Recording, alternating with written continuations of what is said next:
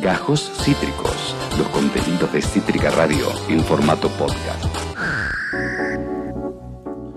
Amigos, amigas, saben que estamos en el llamado mes de Malvinas, mes de Malvinas son todos los meses, eh, pero lo cierto es que estamos en el mes dentro del 2 de abril, Día del Veterano, de, la guerra de Malvinas, nuestras Malvinas, que reivindicamos soberanamente, diplomáticamente, humanamente, políticamente, todos los días. De eso se trata ser argentino también. Y también revisitamos la historia de Malvinas constantemente. Eh, saben que también de eso se trata la, filosofía de este programa. Eh, y en este contexto de Mundo al Whisky, la columna de politólogos al whisky, tenemos muchas ganas de conversar sobre mujeres y Malvinas, una lucha por el reconocimiento, el título del gran artículo que escribió Ailén Carbajo, quien está del otro lado. Hola Ailén, ¿cómo te va? ¿Todo bien? Acá Esteban, en Cítrica.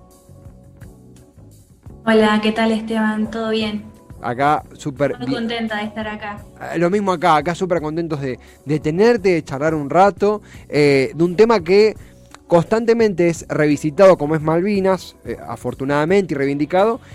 Dicho esto, poniendo el ojo en el rol femenino, ¿verdad? En Malvinas que te lo formulo como pregunta, si ya lamentablemente cuando esos pibes llegaron acá, esos eh, eh, combatientes llegaron acá y fueron ninguneados por el Estado, por los milicos, incluso por parte de la sociedad, el rol de las mujeres en Malvinas pareciera casi invisibilizado, ¿no? Y ahora está empezando a cambiar, ¿o vos cómo lo ves? Sí, tal cual, coincido con, lo que vos decís.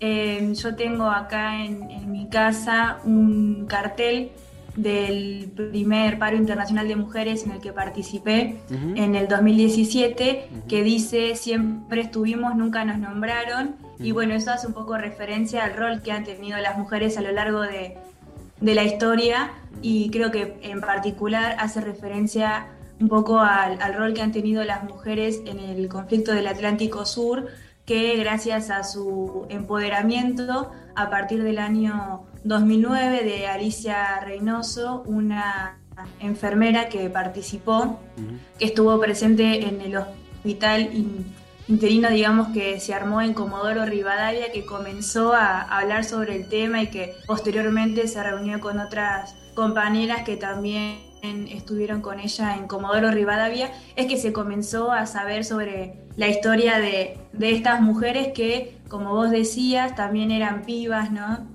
Eh, tenían entre 15 y 25 años, algunas tenían más experiencia, otras tenían menos experiencia, pero que al igual que los excombatientes y los soldados que, que con amor y patriotismo defendieron eh, a las islas, estas mujeres también lo hicieron. Y recién ahora, digamos, está dando a conocer un poco su historia.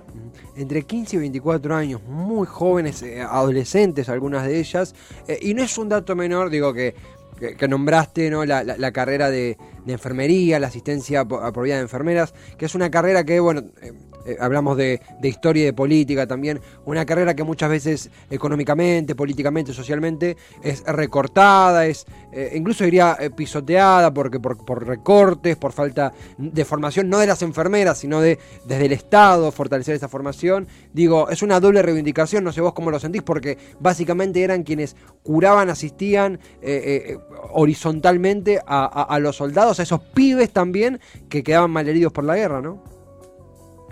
Sí, bueno, quizás ahí un dato importante es que en la década de los 60 es cuando las mujeres adquieren el derecho a la educación pública, mm. eh, a la educación superior, digamos, y es ahí eh, que lo vemos también actualmente, ¿no? Se desempeñan en sectores feminizados como la educación y, la enfermería, los sectores de salud. Y también eh, respecto a la guerra de Malvinas, es importante destacar que estas mujeres se comienzan a formar, digamos, en cursos de enfermería que dictan desde el ejército, inmiscuidos en la, en la doctrina de sanidad militar, en el Hospital Central Militar y comienzan, digamos, a participar de forma indirecta en lo que es, son las Fuerzas Armadas y el Ejército, porque durante el proceso de reorganización nacional, durante la dictadura, eh, las mujeres adquirieron un rol pasivo, ¿no? Vinculado a la esfera privada, a la familia y al hogar.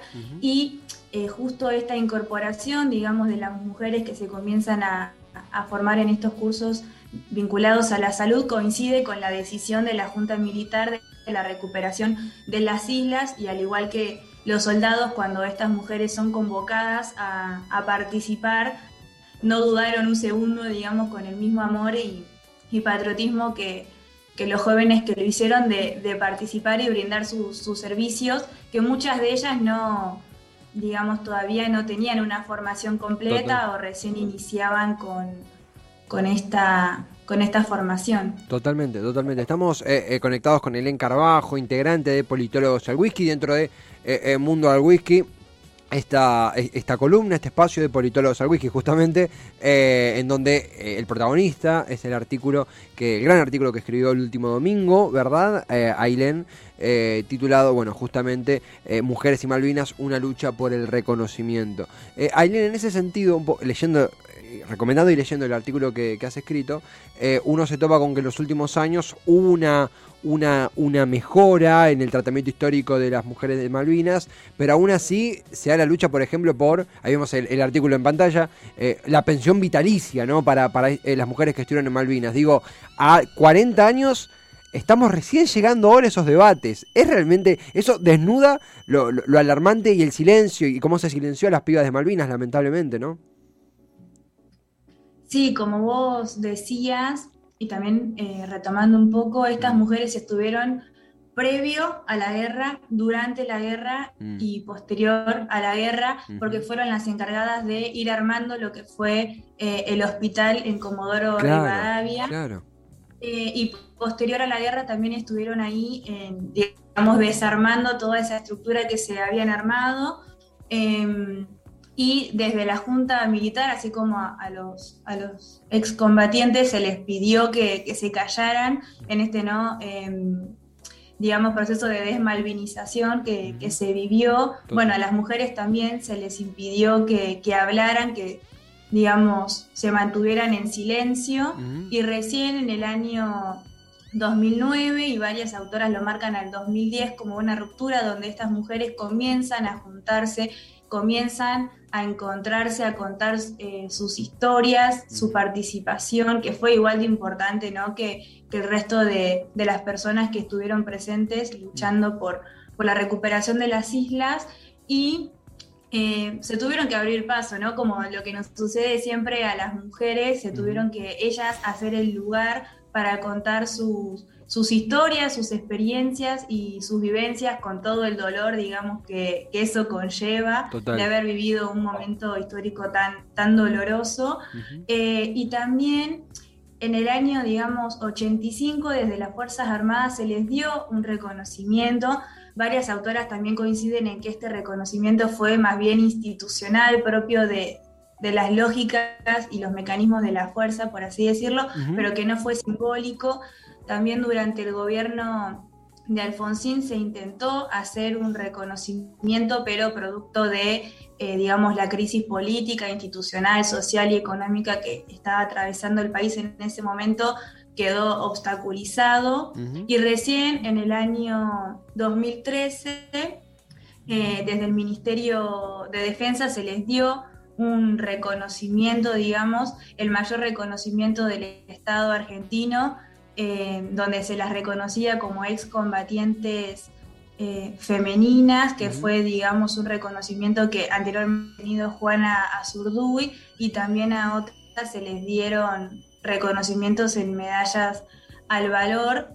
Sin embargo, más, eh, digamos, más allá de esto, creo que la causa de Malvinas es algo que como argentinos y argentinas, más allá de opiniones y diferencias que tengamos nos unen, sin embargo, digo, es algo que nos enseñan en la primaria, en la secundaria, incluso en el nivel universitario y socialmente siempre se les reconoce, se conmemoran el 2 de abril a los, a los caídos y a los excombatientes, eh, eh, hombres, digamos, y no a las mujeres. Entonces, como que falta ese reconocimiento más allá de lo económico, eh, falta ese reconocimiento social e histórico de que las mujeres también estuvimos en ese conflicto asistiendo a, los heridos con las pocas, digamos, herramientas que tenían en las condiciones en las que estaban, pero que esas mujeres estaban ahí para curar, eh, digamos, con los instrumentos que tenía, pero también, como vos mencionabas, desde lo humano, desde lo sentimental, eh, por todo lo que estaban viviendo los soldados en ese, en ese momento. Totalmente, totalmente. Es Mujeres y Malvinas, una lucha por el reconocimiento, el gran artículo que escribió Ailén Carbajo el último domingo en Politólogos al Whisky, que está disponible ahí en, eh, en pantalla, ponchábamos en politologosalwhisky.com y está clarísima, clarísima, profunda entrevista que también nos permitiste tener con vos, Ailén. Se super valora eh, y por supuesto al leer el artículo, como cada cosa que produzcas en Politólogos al en serio, gracias por, por el tiempo y por contar este, esta pieza de la historia tan importante con tanta paciencia y claridad. Bueno, muchas gracias. Y si me permitirías, que quisiera agregar una cosita más que no, no llegué a incorporar el artículo en el artículo, pero que me parece también eh, importante y que hace mucho a, todos los derechos que hemos conquistado ¿no? a lo largo de, la historia. Y es también como soldados de, Malvinas, digamos, que participaron en, en la guerra, actualmente, digamos, son trans hicieron un cambio de, género y eh, digamos cómo en ese momento ellos, en ese momento digamos cuentan cómo la guerra también les ayudó eh, a encontrar su verdadera identidad y a volver y a, poder nada, ser quienes realmente son. Eh, es el caso de, acá lo tengo, de Ta, Taisna Marrone y Jennifer Gabriela Aranda y también eh, ellas cuentan ¿no? cómo todo lo que fue este proceso y también cómo cambió eh, su, rol, digamos, desde la guerra de Malvinas y cómo actualmente, digamos, tomaron esta decisión y, son activistas trans. Eh, bueno, Jennifer Gabriela Aranda se considera travesti, pero digo, también cómo han cambiado las estructuras y, y, estas personas pudieron ¿no? Eh, luchar por, por su identidad y ser quien realmente son. Absolutamente, absolutamente. Elena no, no, conocía ese dato, se celebra que lo haya salido acá a colación, como todo lo que hemos conversado. Realmente interesantísimo, un artículo imprescindible, una pieza histórica que merece ser conocida y debe ser conocida. Ailén, gracias totales, gran abrazo y será hasta la próxima. Bueno, muchas gracias por el espacio. Placer, un abrazo grande, Ailén. Adiós. Adiós a ella, adiós a, Ailén Carbajo, integrante de Politólogos al Whisky, eh, justamente en esta columna de Mundo al Whisky, la columna de Poli acá en Tormentas, donde Mujeres y Malvinas, una lucha por el reconocimiento, es el artículo protagonista en esta linda charla que hemos tenido con ella. Acabas de escuchar Gajos Cítricos. Encontrá los contenidos de Cítrica Radio en formato podcast en Spotify, YouTube o en nuestra página web.